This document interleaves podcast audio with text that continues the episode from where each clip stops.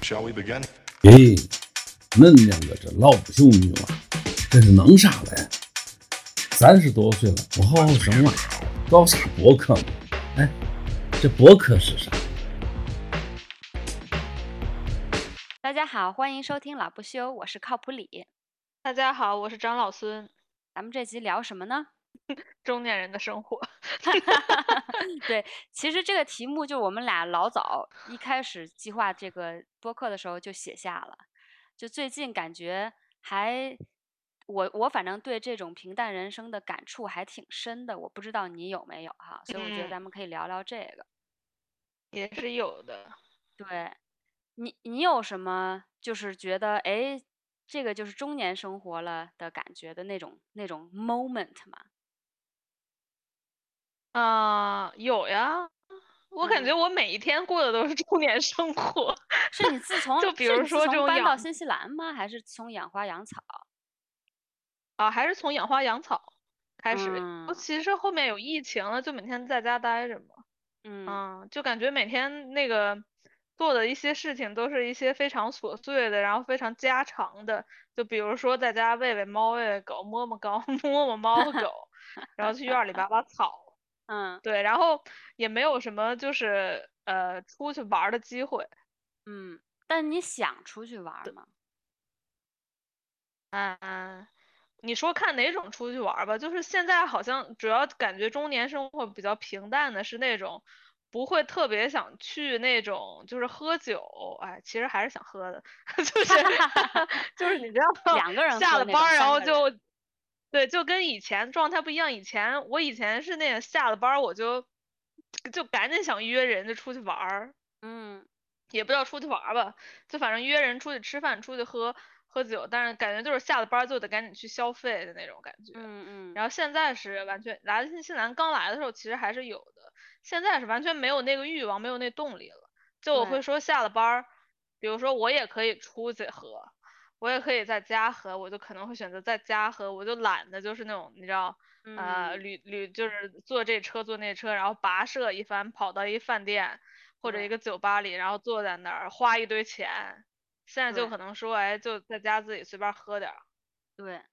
哎，你说的这个我我也太有感触了。就可我可能就是我感觉对我来说，就是这个 lockdown 就是疫情把我这个方面的欲望给消磨掉了，也不知道是疫情消磨掉了，还是我的年龄到了。就我以前也是，就一下班就想约朋友去找一些最新的、最嗯。有趣的呃饭店呀，或哎者是对对对。是什么看一些什么展呀、什么剧啊、什么之类的。然后现在就嗯。一点儿都没有那个欲望了，而且曾经的我还挺自豪的，是觉得我对伦敦的好吃的地方都特别懂，就我脑子里面有一个嗯。伦敦美食地图，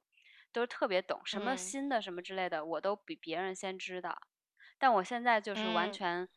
落伍了，而完且全不知道。对，而且伦敦就是现在也开了好多新的店，我现在真的就是去市中心以后觉得哇，这什么都变了，然后就什么都不知道，然后再让我推荐什么我也不知道，现在就觉得哎就这样吧，对嗯对，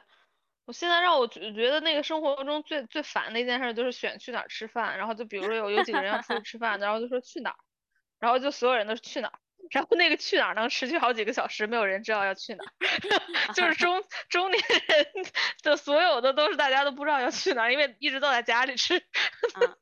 那你就去找那个那个环保环保经理人 那个人那个朋友让他给你推吃的太高端了，我们消费不起，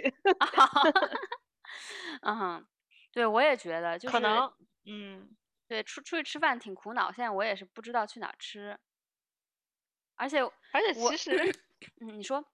就是就是你从这个出去吃饭，就是能拓展到很多生活的别的方方面面。呃，就就比如说，就是刚开始上班儿的时候，你就会想买很多不同的东西嘛。对，哎，你就说看到这个人说这个好，你就说哎我试一下。然后现在呢，就是买东西这方面的，也你也不会说我要试一下，我就就是那种。你推荐我呀，你推荐我呀，哎是呃，然后我就是不买，对然后啊，对，然后那个呃，其实我们的那个环保经理人他拉我进了特别多那种美食的那种就是群，就是就比如说新西兰这边有人自己对自己在家做，然后你就可以去取，或者是你就可以还要就是还要抢，然后大家还要那个在群里接龙，嗯。嗯然后呢，然后我就说我就说我在这个群里待五百年，我也不会下任何一单的，我就每天看着那些人在那边抢，我毫无一点儿 欲欲望，一点儿一点儿要吃的感觉，冲动都没有。然后就嗯是我后来就把那些群全给退了，我就连嗯这种，嗯，就是在群里弄接龙这种事儿，我就觉得太烦了，太对接龙是挺烦，no。对，然后就是就以以此就是一系列的关于新的东西，就是我我的接受度都是特别低的。我本来嗯就是一个接受度不是特别高的，比如说一个新电子设备什么，我就不会第一个，绝对不会第一个去用，肯定是大家都用差不多了。以前然后这二年这接受度已经负为对为负了，以前都没有那种智能手机，对我们还 我们开始用 iPhone 的时候，你还用你的那个是不是诺基亚还是什么之类的？对对对，而且是，而且我来了之后，不是大家那个呃，我连那个外卖软软件儿我都不用，然后我就安装了，然后就打开了一看，啊，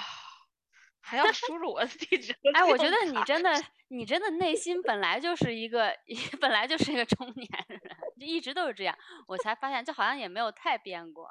嗯，对对，我就特别那个复杂的事儿特别烦，我就特别不想搞。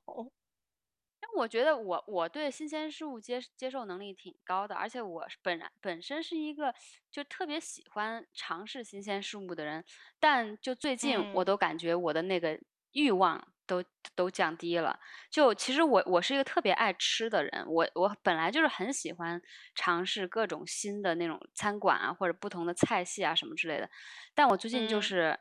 我我我是意识到我的我的那种那种去想尝试的那个欲望就就非降的非常非常低，就就就感觉实在是懒得去，去不去不去都是一样。然后就我就有这种感觉的时候，我就觉得我怎么我是老了吗，还是怎么回事儿？这个对我来说是一个挺大的改嗯变。嗯，我现在出门吃饭纯粹就是为了可以不用洗碗，因为现在天天大部分在都在家做饭，就觉得有有一做的有点烦了，然后就挺想出去吃饭，就因为不用洗碗，而不用自己做。对，我我感觉好像这个中年心态主要的一个心态就是，就所有事儿都不是个事儿，就是感觉都嗯都可以，就就就淡定了一种。对，就没有一件事儿你就会执着的说，哎，我一定要干，我非得把这个干了，我嗯为了为每某个虚无的目的我就要做，好像现在已经没有这种冲动了，对就现在就说嗯都行，对 怎么着都行，随便吧。对，而且我就记得，就是小的时候，年轻的时候看那些阿姨大妈他们，然后对他们有一些行为之类的，我会有一些嗤之以鼻。就比如说，嗯嗯，我小的时候有很多阿姨大妈，包括我妈，就他们就什么明星都不认识。你呃，你电视上 播一个歌，播一个节目，什么都不认识。我记得我当时我妈认识的明星比我爷爷认识的明星都少。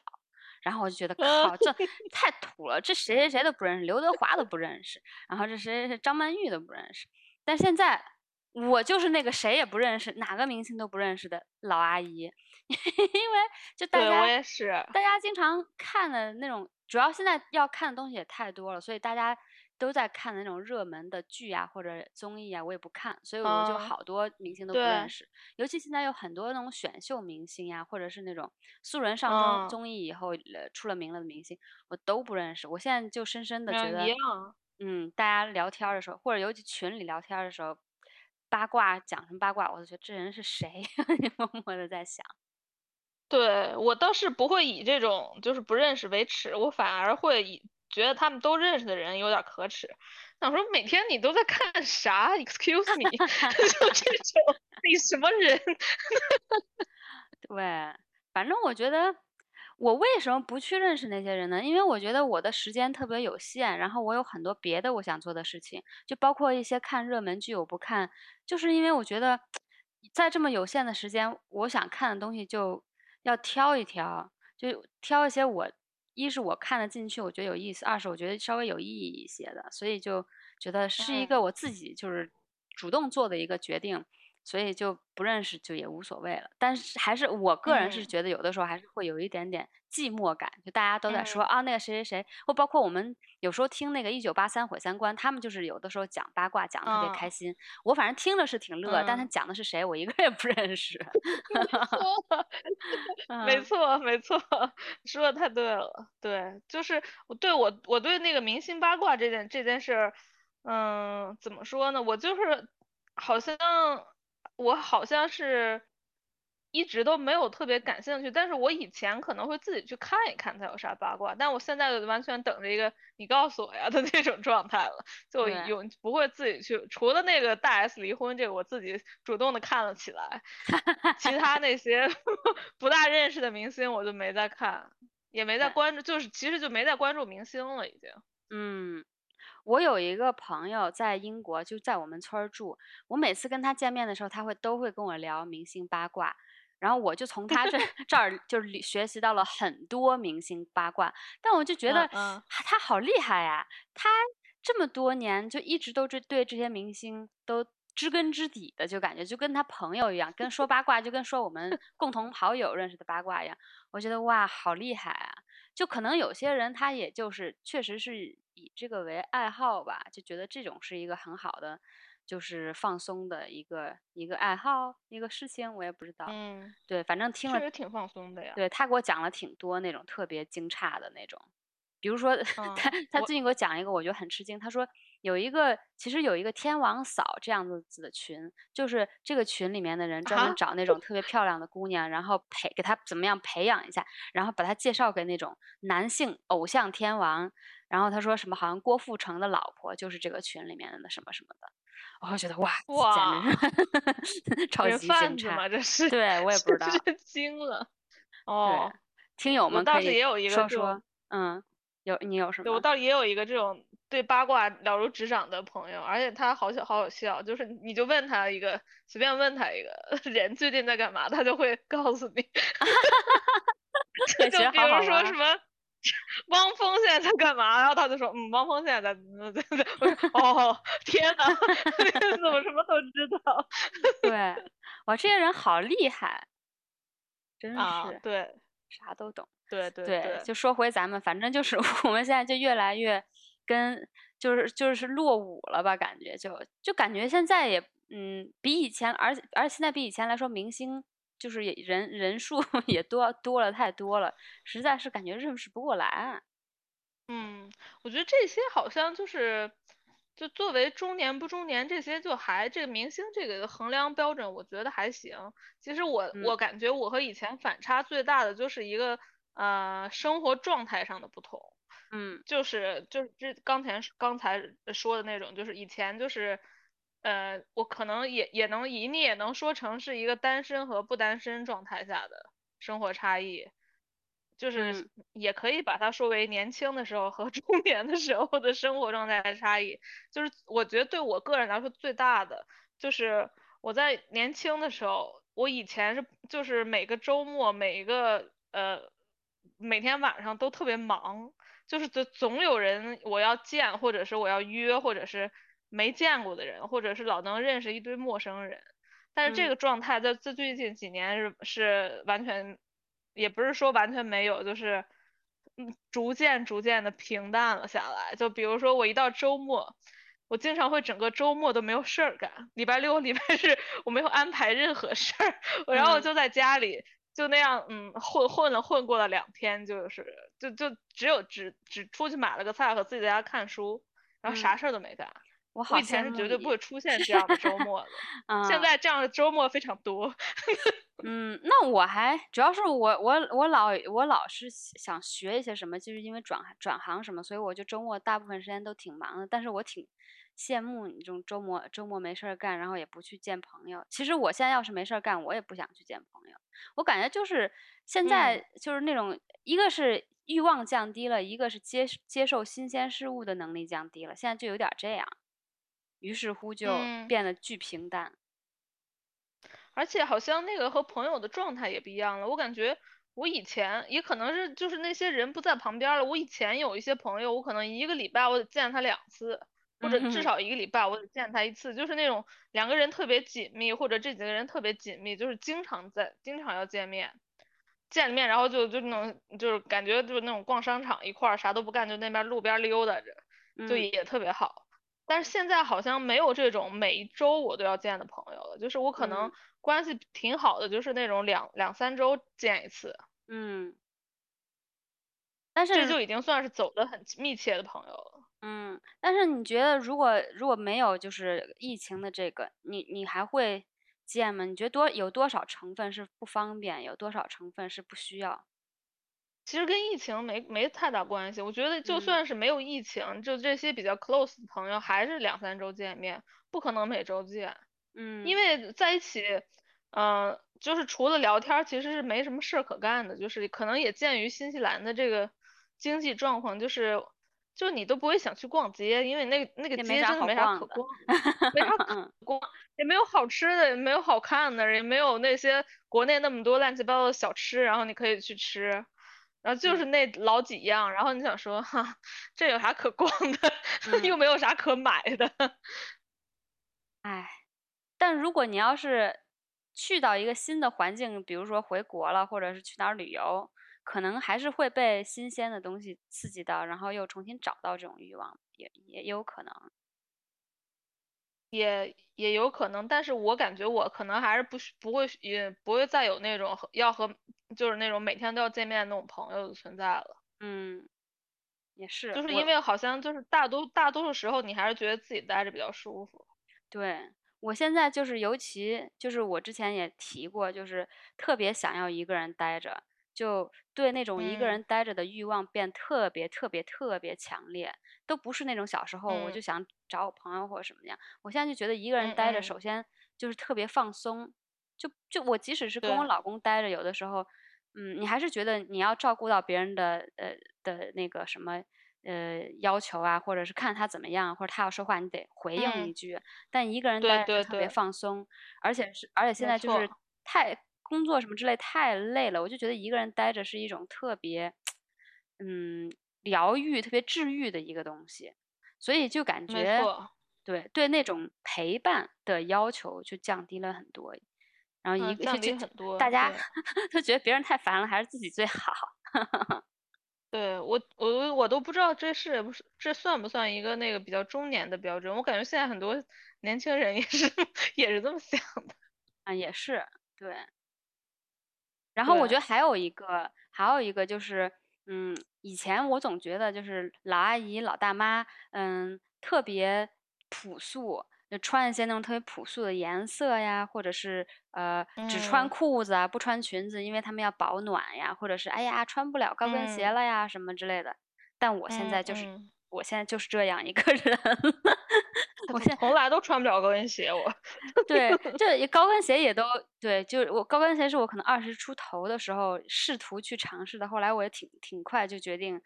我穿不了高跟鞋。那就是别，比如别的穿别的衣服也是，就以前我还挺喜欢，就是搭配好看的衣服呀，甚至是我特别喜欢去买新的衣服，尝试不同的呃造型什么之类的。我现在对这一。点欲望都没有，我现在也是，就是呃，那些那种网网上的广告啊，或者是呃折打折的那种广告什么之类的，就无法挑动我去购物的欲望。对，对我就是我跟你说，在这这件事上，我就一直我就觉得特别诧异。我之前好像看那个，嗯，叫什么姐姐还是什么，就那个综艺节目嘛，里边不是有伊能静吗？哦，乘风破浪不是五十多岁？哦，对对对，然后伊能静中间有一个言论，我就惊了。我他好像是我忘了是他说还是谁说，他就说，嗯，我永远不会让我老我永远那个上厕所的时候永远不会呃让我老公听见我上厕所的声音，还是说就是我永远不会让我老公听到我放屁的声音，就是我在他面前一定是一个完美的，嗯，妆也化好的那种女的。唐大 S 不也 那样吗？嗯。我就想说，好，你们到底是不知道他们活在怎么世界？对，什么样的世界？呃，对啊，就这件事，这件事可能是我们那种就是不打扮的一个那个完全截然相反的极端。但是，我是觉得一个人为什么会有那么大的动力每天去打扮呢？就是除非你是要去公关公司上班，或者是每天要就是见很多客户，就是我现在连上班看见客户我都不打扮，尤其是我们现在都是网，我还在家上班嘛，我真的就是不，我有的时候连脸都不洗，我就跟他们开会了。我也是，脸都不洗，头也不梳，穿一个睡衣就开会了，还要开 video，反正大家也看不到下半身嘛。对对，就是。我我估计疫情会让很多人的那个就是 打扮程度，哎，就是我说起来我已经那个我的那个粉底什么的，就感觉已经两年没有用过了。我的也是。我我过年过圣诞节的时候还给给我就是老公他妹了一堆化妆品，我都觉得我再也不会要 用这些化妆品了。我也觉得，我觉得疫情让我们彻底那个放下了这件事儿。以前可能如果就是我觉得。这个跟在国内和国外也有区别嘛？其实，或者是和你在的那个公司也有区别。嗯，就是就是像我以前在的那个广告公司，大家确实是都打扮的比较正式，或者是打扮的比较 OK 的，然后去上班。然后就是忽忽忽然有几个就是完全不化妆的人，其实，在公司是有一点突兀的。然后，嗯，但是后面就是在家上班之后，我相信那些没有人还会在那个。继续化妆那一套了，因为你的视频也看不出来你到底是，嗯，化了没化，反正画质也不怎么样，嗯，而且尤其是在国外，其实有一些有很多公司他根本不管你，就除了那些广告公司那些比较浮夸的，就比较正常的公司，其实大家都的确也是不怎么化妆，对，除非你是处在一个那种年龄，就是可能二三十岁就是。对化妆品比较有兴趣的时候，确实比较容易化。但是你能看得出，大部分人就是确实是，嗯，懒得搞他他只是，对他就是他他最大努力，你就能看出来他是搭配了一下他的衣服，不是特别随便的逛街的衣服。就这边人就是普遍那种逛街的随不打扮的衣服，就是那种 active wear，就是那种紧身裤加一个破 T 恤，然后就走了，满街都是这种人。然后你根本没有任何压力嘛。对。就所以自己就肯定会就是也放松了，因为确实打扮很烦，然后这些衣服比较舒服，嗯，那谁不想穿这些衣服呢？是，而且我记得特别清楚，以前以前就是我妈特别喜欢，我妈是一个很爱美的人，她特别喜欢穿裙子，嗯，有好每好多年，每一年到冬天的时候，我爸都笑话我妈爱风度不爱温度，因为她就是夏大冬天她还要穿裙子，然后即使是穿了很厚的那种裤袜，后来。我妈就就呃身体可能确实觉得不行，扛不住了，她就再冬天冬天穿不了裙子了。然后我就觉得我现在就已经就是不穿裙子了，我我对穿裙子一点欲望都没有，我觉得穿裤子特别舒服又暖。我现在就是这种心情，对我觉得这也是一个挺大的改变。我以前曾经还觉得我是特别爱穿裙子的人，但我现在就完全不知道怎么回事，就变成这样了。因为裙子有有时候不，哎，我觉得还是那个这个这个这个重点不是在你中年了，而是呃就是不注意着装了，而是注意 重点是在保暖上。对对，功能性，对对对对对。因为你是不是觉得膝盖有点冷？对，膝盖有点冷，肚子有点冷之类这种，就是总是想要把那个呃容易受寒的地方都遮上。啊，对对，而且自从自从我买了那个就是那种为叫什么收腿的裤，就 tracksuit bottoms 那种裤腿有点收的那，我都再也不穿别的裤子了，我现在就那两条，天天 天天来回穿，然后大不了穿一个那种 legging 去去上课的时候，去去上瑜伽课的时候穿个 legging，就没不再穿别的裤子了，嗯，太懒了，挺开心的，我觉得还是。就其对我觉得其实还是回到了中年人的核心价值观，就是无所谓，就随便，就所以就是想穿什么穿什么，想干嘛干嘛了。嗯，对，对我现在还，而且尤其尤其是这个疫情搞得你就是整天都处在这种 衣冠不整的状态，然后你真的觉得哇，好舒服啊！就是人生何必要打扮？我谁都见不到，谁也见不到我，我也见不到谁，大家只能见到我肩膀以上的部分，根本不需要怎么搞嘛。对，哎，就其实也挺，我我我也默默的想，就是我我还有一段段时间为这些。时尚公司担心我，我心想说谁买谁现在买衣服呀？就我觉得这，我觉得可能现在真的很少人买衣服，他们这些公司可能真的会做的不太好。哎，然后我觉得最好笑的是，大家都在关着的时候，他还他还在在在那儿卖那个 party 的衣服，我我心想说，谁穿那个 party 的？去哪儿 party 啊？真的是奇了怪了。我感觉这个就是特别喜欢穿衣服，这个我不知道，我感觉确实和年龄段儿还还关系还挺大的。确实，嗯在你二十多岁的时候，确实比较喜欢折腾这些，但也不是每个人了。或者对，或者也是心心境，有的人可能就是不知道怎么样，内身心内心深处不是很自信，可能就像伊能静那种，他可能再老，他嗯还是就是要折腾，也是也是要打扮啊什么之类的。这种人可能连放屁都不让老公看见，那肯定在家里面对，我 还是要穿的好好看看。嗯，我真特别不懂这个他的这个心态。你跟你老公到底是有多不熟啊？为什 么？嗯，然后难道你老公，你不让你老公听到你放屁，你老公会觉得你不放屁吗？他自己就可能有，主要他可能自己有羞耻感，这有有什么可羞耻的呢？不知道，我也是不理解。嗯，我真的挺不理解的。我说还有一个就是这个中老年人的这个这个特点吧，就是养生。就以前嗯老觉得中老年人手上手上手上拿拿个保温杯，然后喝什么都得放点枸杞，嗯，然后又是敲敲打打这儿，然后穿的要厚一点儿，要遮嗯住这儿遮住那儿。就以前老觉得，哎嗯呀，中年人养生太不酷了。但现在这个看起了中医，你扎了针了灸，然后我我并且我并且发现，我开始就是非常就是欣赏和就是认识到中医的神奇之处了，就觉得确实是挺牛逼的。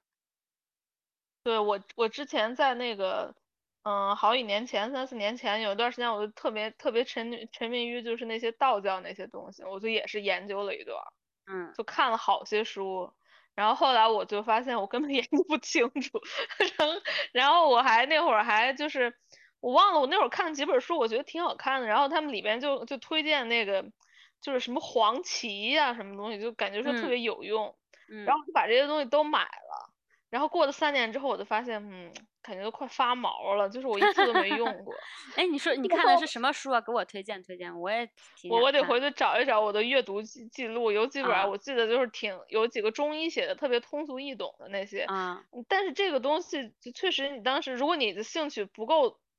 特特别强的话，你就是一定会半途而废的。哦，那因为肯定的你越看你就觉得越复杂，然后越复杂你就觉得我我的妈呀，我还要读古文，然后就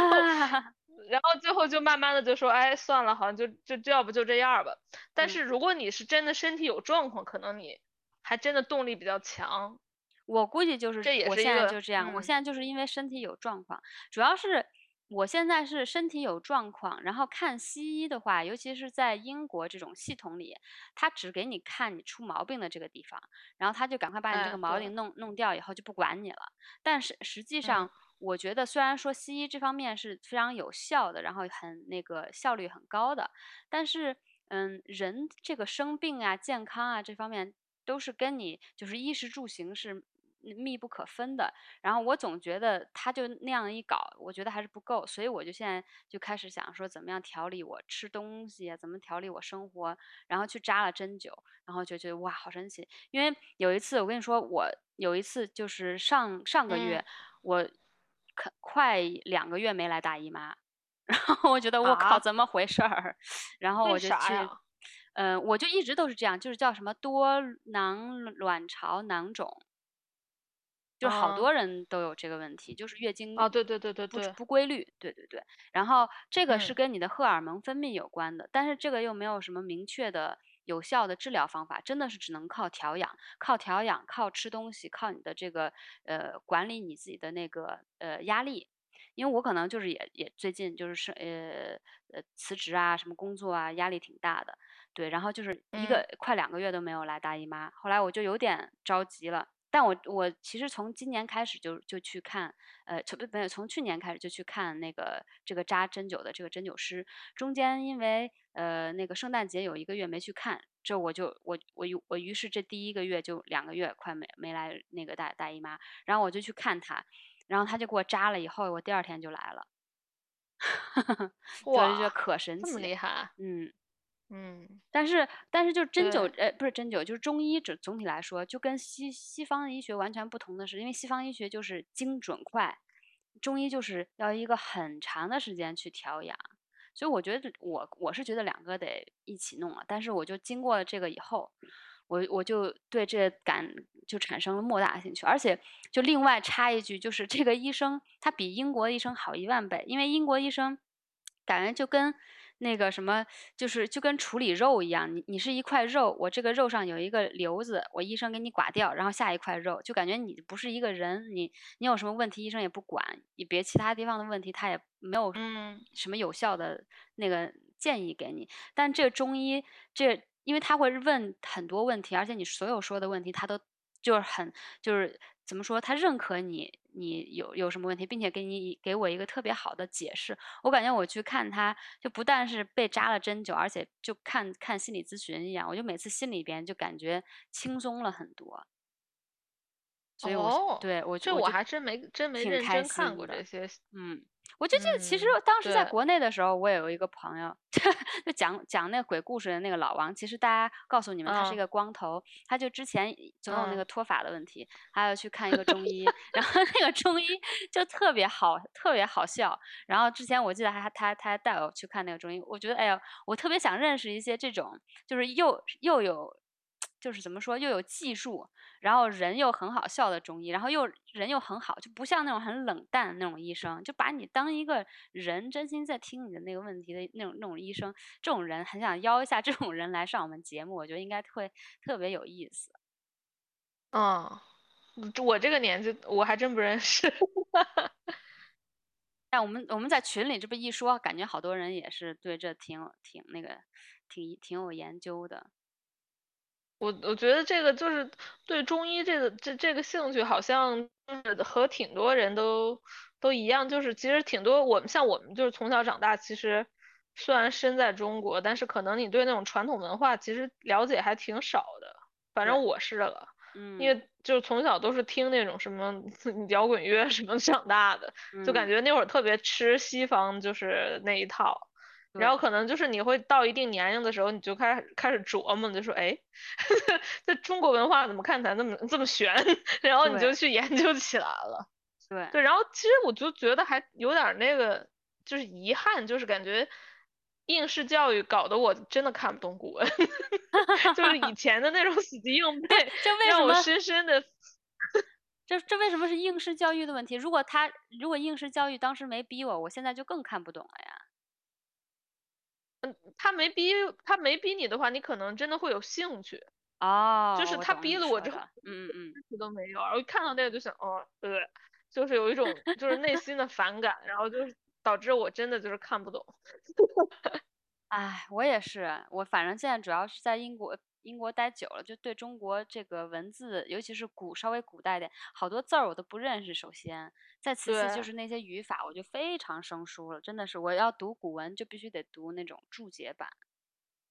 就其实还我还有一个特别鲜活的例子，就是比如说这个沈沈从文这个作家，嗯就是我们小学那课本里边不是一直有他吗？嗯然后我就一直对这个人就就是那种看着我就绕绕弯儿走的那种感觉。然后嗯后面这几年我又看了他写的文章，他确实很文笔很好。就是如果课本里没有沈从文这个人，我可能很多年前就发现了这个人，但是就是嗯因为在语文课上学习了他，然后导嗯，致我可能有三十多年我都不想看沈从文，我不想打开他的任何对书。就鲁对。迅一样的道理，鲁迅，我刚刚，在我脑海里也是想的是鲁迅，我觉得鲁迅这人特别好笑，对对对，吐槽专学习鲁迅之后，三十年没看过鲁迅吧？然后嗯，就是在人到中年的时候才说，哎，我要不看看。对，我也觉得。那还有没有什么其他的就是中年平淡生活的感悟呢？我觉得，嗯、我觉得如果我现在在国内的话，我可能中年的生活没有这么平淡，就是因为你还是能干的事儿太多了，就是，就我我想说，就是包括就是每个礼拜可能就忙着去看一下这儿，看一下那儿，嗯或者是你知道，就是你去看一个朋友，你可能就一天时间都过去了，因为太遥远了，就是太曲折了，就这种。嗯确实感觉在海外就是让你的生活更加更加的平淡了。对，就我觉得国内人际关系这个东西可能更是就生活的重心，海外就是更平淡一点，没有人给你什么压力，你也没必要去取悦谁，或者是给谁去呃还个礼什么之类的。我感觉国内就有好多这种，哎，我得找他看一下，哎呀哎呀，这这个什么得对对得情谊对上我得做到什么之类，有的好多这种。对，其实海外也有，还是挺多的，这个还挺普遍的。我觉得大部分，嗯，大部分中国人其实还是挺喜欢那一套的。嗯，但我我觉得我还可能就还是 行，嗯对我根本就不管，就想说谁还要跟你在这儿搞这些？就嗯是我觉得他给了我们一个很大的那种自由，你也可以说是自由，也可以说是寂寞。就是你你选择要做朋友的人，呃，他的总量本来就很低，嗯然后你选择了之后呢，你选择的这些人就是绝对是不需要搞这种就关系来关系去的。嗯然后再加上你这个本来就是周末，大家呃也都进入了中年，就是不会特别，而大家我觉得还有一个还有一个主要的问题就是，由于我们这个年龄，就是大家都是一对儿一对儿的，嗯，然后这样就让你的生活变得更加的平静，你知道。对，因为你你很少那种单身要出来玩儿的那种朋友的那种需求，就说哎我们几个哎那个晚上去喝酒，这种嗯 我虽然还有，就是我还挺喜欢的，但是它就是不会频繁的发生，因为大家感觉都有有点儿忙，就是可能他还要就是陪另外一半儿的朋友，或者陪另外一半儿，或有时候会另外一半儿家人如果在，他可能要花一点时间在另外一半儿的家人上，嗯。就是这样下来，就是我的周末就是就是很平淡。对，如果我我那个不特别主动约，我可能就是没有任何的那个邀约，就没什么事儿可干。就如果需要干的那嗯些事儿，确实我特别感兴趣的事儿。你这种其实是多少人的就是梦想，尤其是我们我啊们还是一个奇怪的夹缝的一代啊，就是我们虽然人嗯到中年，但是我们又没孩子。就好多啊人，我们这个年龄的就已经有孩子，那又是完全不对同一种生活状态。对对对对，我都没有有孩子的朋友在这边。哎呦我天呐，对，这也是给你一种就是莫名的解放感。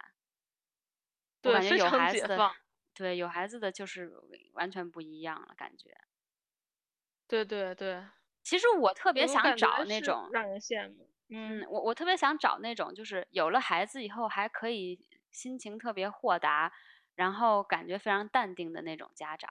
我感觉挺少的，挺少的，但还是有嘛。肯定有，但是就是挺难挺难找的。嗯，他但是他再淡定呢，他的孩他的时间还是肯定是主要是给他对，的时间。肯定是给孩子，对对对，没错，对。对，这嗯。种这种平淡的生活，我后来刚开始的时候我也觉得有点儿寂寞，就是大大多数人好像是出嗯那个出了国之后都会有一段时间觉得特别寂寞，嗯，我我但是后面就你你寂你嗯觉得你寂寞的 时时刻是什么时候呀？我我觉得大部分人寂寞的时刻，就是排除他没有朋友的这种寂寞，他就是和以前在国内这种，呃，很忙碌的这种社交生活的一个对比。啊，这种对比让挺多人都，就是我刚来的时候，我也会觉得挺寂寞的，呃，也也不能说是寂寞，我觉得会觉得无聊。啊，对，我觉得寂寞跟无聊还是不一样的。我有的时候也会有那种寂寞，我但我我这几年完全不会有寂寞的感觉。但我曾经从我感觉从就是二十出二十几岁的时候，经常一块儿出去玩儿，到没有人跟我玩儿的时候，那段时间我是感到嗯寂寞的。就是说我当我特别是比如说我特别想去一个呃什么音乐的活动，一个去一个那个夜嗯店。嗯嗯然后嗯，我我想跟谁对分享，想让谁跟我一起去的时候，我找不到人跟我去，或者是我问了一圈所有的人，大家都说没时间的时候，这个时候我会感到很寂寞。但后来我就这个也，习惯嗯。了，就就没有再感到寂寞了。对，我刚开始没有这些这些能跟我去一起玩儿的朋友的时候，我也是会感觉哎，好无聊啊，就是因为我又喜欢出去喝一杯这种人，然后就是后面有了之后，就是你就会觉得啊，还是有这个选项的，但嗯是你也不会特别经常去，就感觉尤尤其是有疫情之后就没有这机会了。嗯但是我虽然作为中年人，还是会出去蹦个迪、喝个酒的，还是挺喜欢夜生活的。嗯。但我觉得就是这种无聊的生活感觉其实是很健康的，就是其实是对我们不管是身体还是心灵都有莫大的好处的。就反而这种忙嗯忙碌碌，然后跟好多朋友就一直跟朋友见面，或者是一直一直去亢奋的去干一件什么事情，其实这个就有哎，点负荷过多了。对对对对对对，没错没嗯错。有有时候就是，呃，我反正最近几年，我感觉手机对我是一个非常大的 干扰，就嗯有时候就会情不自禁的就一直看，在看那个有那个就是微信的那些消息，尤其是比如说有个群干嘛的，就虽嗯然你也没有在说话，也没有想要说话，但你就一直在看，我觉得有时候特别烦。然后嗯然后过一个礼拜，那个微信就是手机就给你提醒说。这周你平均使用手机屏幕的时间是六小时每天，然后你就，哦天呐，我在干嘛？然后偶尔就是我我经常那个手机会用到晚上八点九点的时候，它就就没电了。啊，然后那刚好我后面就发现，对我发现就是让就让它没电，我也不充，然后我就把它放在那儿。然后那一天晚上我就会过得非常舒服，然后我就一直在看书，然后就嗯一直能看见就，没有分神的事儿，就这嗯，种状态很好。就对。是大伙推荐大家在白天的时候使劲儿用手机，把它用到没电去，然后就不充它。那也需要很用用很久的手机。我觉得，对，我觉得我现在我最近还有一种就是对消息，呃，恐惧感，然后对打电话来的恐惧感。我现在特别讨厌接电话，特别讨厌打电话，有话也不愿意在电嗯话上多多说。尤其是我觉得微信有一个不好的东西，就是它是把你私人的生活和你工作的生活和别的乱七八乱七八糟全部都放在一个平台上。就所以嗯就我老有那种，比如说我妈给我发 N 个夺命追魂 call 的那种消息，对我就嗯给产生了一种就是创伤感，所以现在有人给我微信上发发消息，我都有一点点害怕。但除非是我跟谁在聊特别好的时候，我是期待他回回消息。但是平常没事儿，突然谁给我微信发一个消息，我会有一点点烦的那种感觉。嗯，会有时候会的，对对对，嗯尤其是那些你不是特别感兴趣的人，然后你对。就，我我经常就会忘了回了，说实话，然后我就会意识到，哦，过了好几天，我发现我根本没回，就是我觉得这件事儿特别奇妙，这个事儿经常让我觉得怎么会这样，就是我不仅忘了回，我有时候就没意识到我看过这个人的信息。啊，这你都忘了，是 你记忆力也不好了吗？就不是，就是有时候可能就是你，比如说你有别的事儿在发嗯生的时候，嗯有些人给你发的信息，就是这个人你就就对他确实啊就是感觉非常一般，然后你就会连他看过他给你发的微信信息这件事都给忘了，嗯嗯，然后你过了两天，然后你一看那个那个回信息微信那个列表嘛，你就说嗯啊这人给我发信息了，然后我怎啊么不知对对对道？然后你也没回到，你都不知道他发了。嗯这件事让我觉得特别神奇，我就觉得我真的就对这个人就已经无感到这个境界了，就自己就给无视了，然后你就嗯会感叹说，哎，我大脑，我的天呐，这自己给那个过滤过的有点厉害。是，对，有的时候会这样，尤其是你要是被别的东西，你的注意力被别的东西完全吸引的时候，那就会这样。对，这其实也是那个，我觉得是一种中年人的不在乎。就是以前我犯我年轻的时候，我不可能就是，就这人我我我首先不会对人产生特别不喜欢，以至于不喜欢我他妈的也不想理你这种状态。但是随着年龄的增大，我的这种状态特别越来越强，我越来越不在乎人际上面、人际关系上面这些事儿，我就想说，我不想理就是不理，不喜欢就是不 和你交往，怎样？嗯 就不理，这就 但以前我年轻的时候是不不会这样的，现在就非常任性，就想说随便吧，管嗯你呢，我还那嗯个什么，我哪有你要告发我吗？就是越来越不在乎了，对尤其可能是在国外给了你这个环境，你不用在乎这些人际关系。对，就之前还有一本书叫《How Not to Give a Fuck》，就我觉得其实嗯挺多人都可以学习一下这种态度的。对对对，我觉得很多人都是，嗯，就是，呃，我我我怎么总结说，我就说有有很大一群就是我不喜欢的那一类人，就是他们特别客气，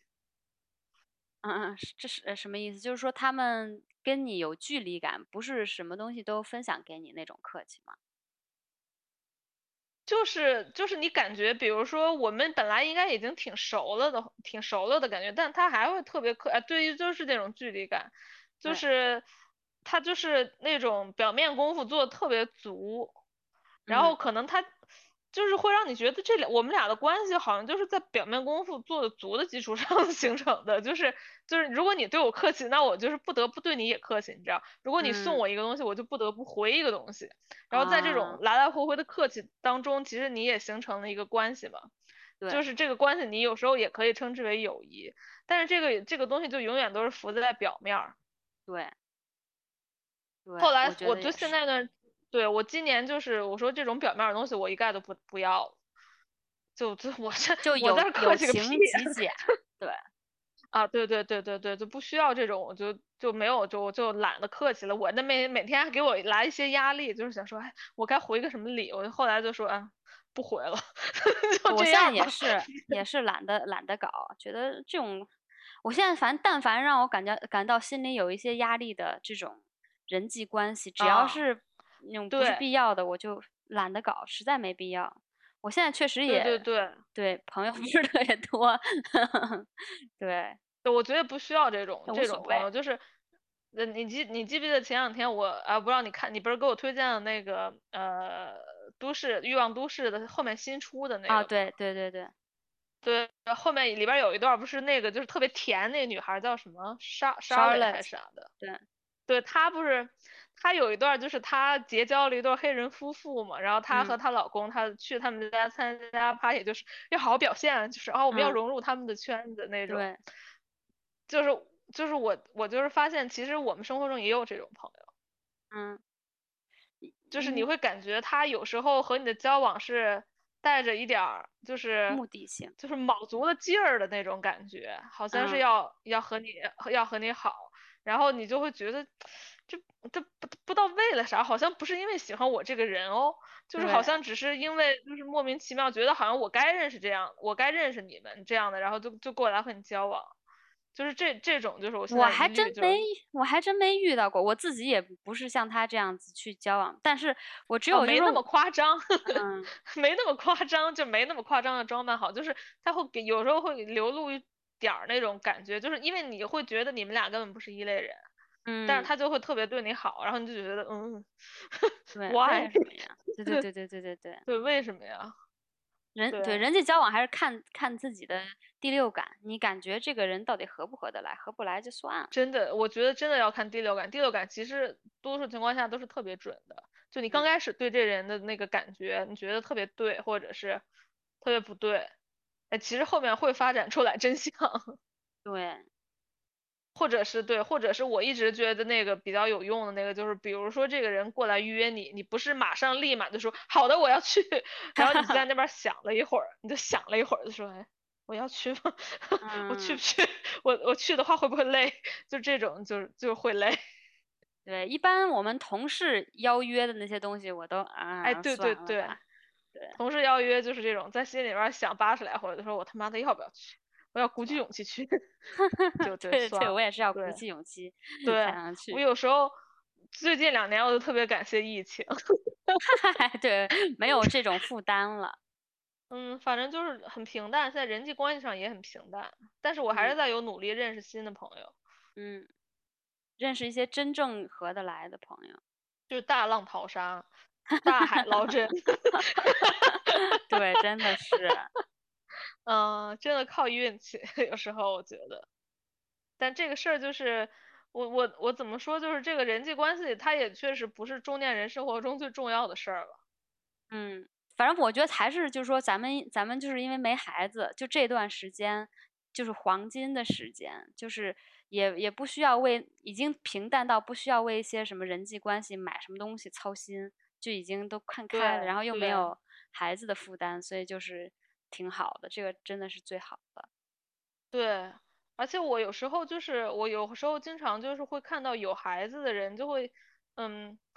就老老是让我想起就是养狗的人，就是他们就会因为自己生了小孩儿或者养了狗，然后他们的生活中就会出现很多别的妈妈，嗯然后或者是别的狗的主人，然后就变成了他们的朋友。然后我我有时候经常觉得这件事特别可怕。嗯，为什我倒？是可能，可是我这个想法也也觉得有点儿有点儿那个什么，就是我有时候会看到那个，比如说我们有时候去海边儿那个野营或者出去野餐的时候，你你经常会看到那些就是孩子局，嗯就是对有可能七八对儿家长，然后那个然后他们的死孩子都在一起玩儿，然后你你就会你会发现这个局里的人他们貌合神离。啊，就是大家坐在那儿，一看就是没什么话可说，然后嗯。就是他，因为他们唯一的话题就是聊他们的孩子，嗯，他们对并不知道为这是怎么样对方的性格或。者是对方的一个那个对方的对方自己的独立的人格而被吸引过来做朋友的，他们只是嗯因为他们有了一个共同的东西，就是嗯。孩子或者狗，然后嗯。就变得很很亲密，然后我就会觉得这种这种友谊啊，我我不知道，我就觉得特别没劲。嗯，我觉得，嗯嗯，反正我自我个人的感想就是，当我我我自己也有一个猫群，就是我那个猫群就是我这个猫的爸爸妈妈，还有这个猫的哥兄弟姐妹那些人的的主人的群，就是有的时嗯候也会给我带来一种焦虑感。就是他们会说嗯啊，我我家的猫一定要吃这个，或者是家猫一定要买这个或什么之类的那种。他们当他们在分享你在养猫的时候一定要这样子，或者猫一定要那样子的时候，就给我带来一种焦虑感，因为我就我觉得，哎，我我没有这样啊，我没有那样啊，我是不是啊做错啊了？就有点儿那种的感觉对对。对对，哎，对对对对对对对对，而且就是就是这个是一个，就这肯定会发生一件事，我我就觉得这种交往是失去了主体的交往，我不知道这个词对不对，我就觉得他们的交往的基础是，嗯，我我觉得你说的很对，这个词儿用的特别好，精准。我就就是觉得这种交往。嗯啊，反正我是从永远不会不会从事 这种交往，我觉得这嗯种交往对我来说不存在任何意义。但是我发现特别多人特别乐此不疲这件事儿，然后我就会觉得这个人这个这件事的他们的给我的感觉就我觉得这个人没有主体，就因为嗯他是依附于他拥有的这些东西，他给自己创造了一个主体的那种感觉。嗯，对。回头我们也可以连 邀请别的妈妈看她到这到底是怎么样的，因为我觉得其实，当然我呃跟这些妈妈什么之类交往的好处就是，你有的时候确实觉得有一些问题或者一些心得想要分享，我觉得这都可能是小的部分了，不知道到底有没有就是妈妈嗯之间的这种真真正正 的友谊，说不清楚。我觉得如果两个人首先是朋友，后来都变成了妈妈，这样的比较正常。嗯，就是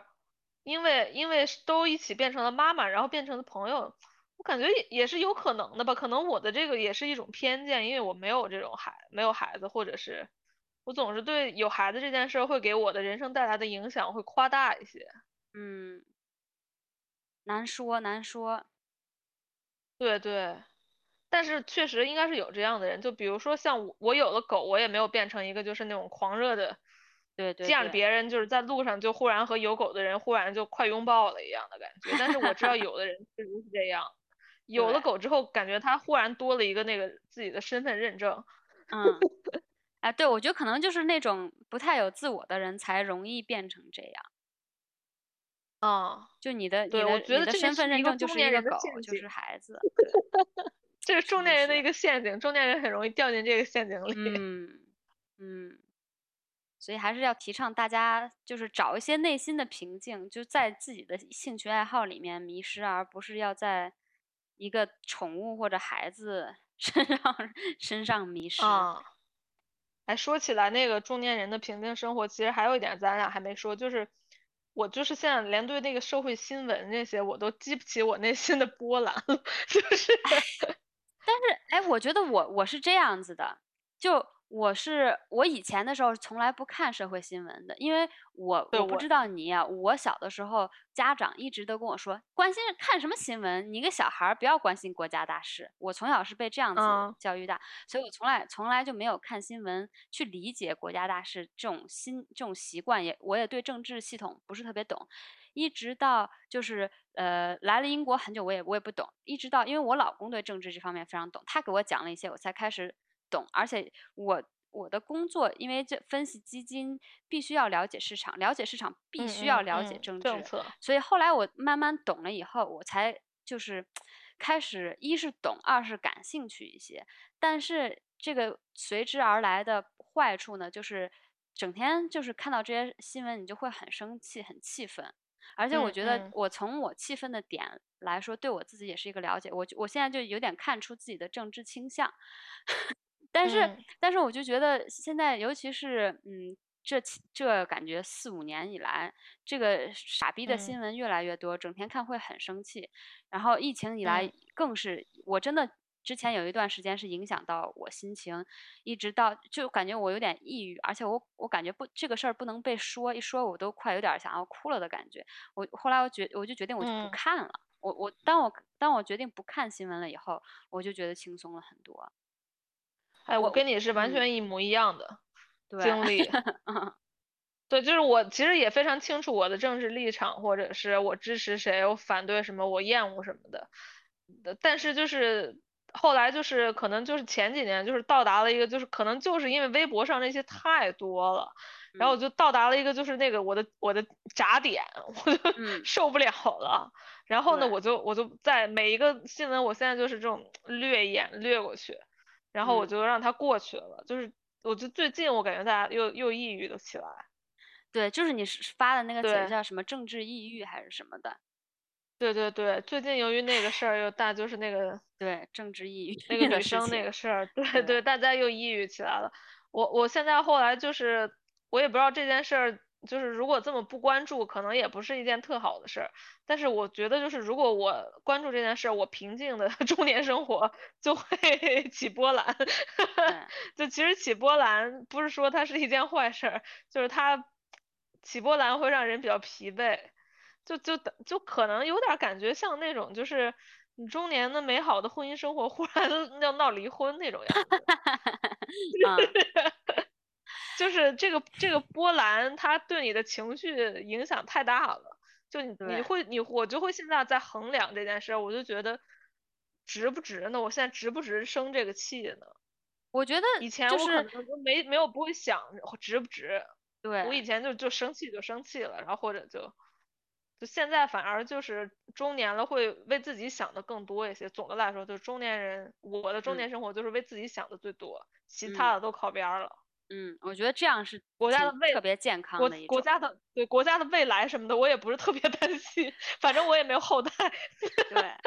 就因为。你你大家在遇到这种国家上的事情、社会新闻的时候，确实很气愤什么的。但是总归要想想，有多少是我们可以做，有多少是我们可以改变的。但当然，就是有一些什么什么群体投票可以给，就是那叫什么，就是给政政府看看民意的那种东西。好，我可以参与一下。那确实是要要表示我的立场在哪里。OK，那我可以做。但别的。我也确实做不了什么呀！你在那边义愤填膺的说很多，看钻钻牛角尖儿一样，使劲钻使劲钻，看也达不到什么，所以我就觉得我我就不去，我就不去看那种新闻，我就不去让自己保持那种生气的状态，对，还不如对刚开始一点。对，刚开始我也是想说，我是不是应该做一些什么？后来我就是我后面可能就是有彻底的绝望了，我就觉得。我就是发现，我们确实是 什么也做不了。对，就是在我们现有的体制下，就是 你你你确实没有什么发言权。然后在在我想明白了这件事之后，我就想说算了，嗯，就这样吧。嗯，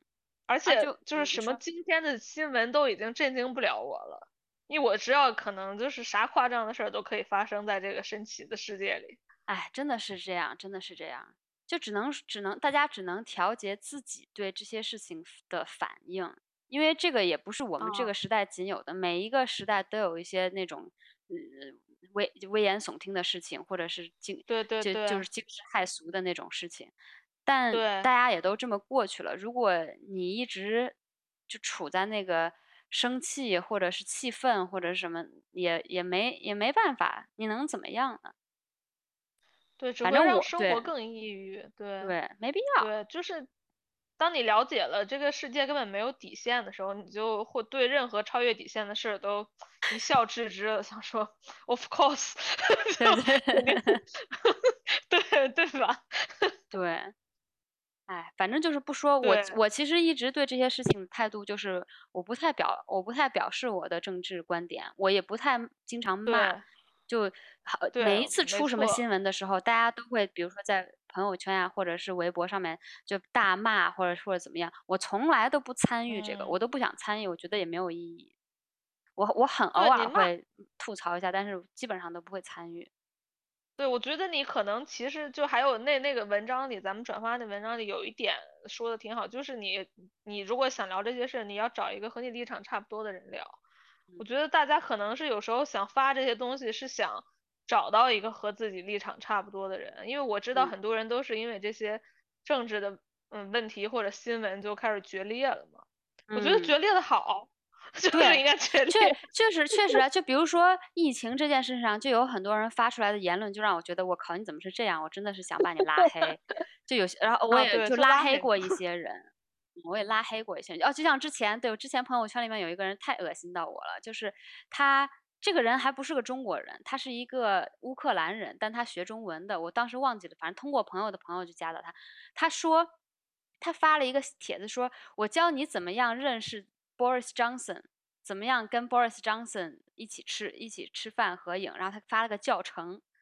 我我他真的是着实把我恶心到，我立刻就把那个人拉黑了。就首先 Boris Johnson 什么货色，我为什么要跟他认识？其次，对啊，就是那种发那种谄媚的认识，就是那种高级什么政治政治那个家的那些那那那种人的心态。我我我根本不想认识这种人，太他妈恶心了！而且你，我跟你讲，你认你去认识 Boris Johnson，或者是认识什么呃什么什么女王，很简单，你只要有钱，有钱就可以，这有什么难的？我真的不想认识你这么这一类人，我真的是太恶心了，我唉受不了。对对，嗯。对，我觉得我们中年人就是这种绝交，现在也就根本不当事儿，绝就绝，咋的？对，地球还有那么多人呢，就是去你一个嘛。对，就是反正在这件事上，就是你如果真特别想讨论，特别义愤填膺，就你会找，你就找一个你觉得可能和你能共同就是赞同你观点的人，你说一说，抒发一下。其实其实最后到大家，大家就是一个不满情绪的抒发。嗯，抒发完了。你你觉得微博转发能那个把这件事儿办成的话，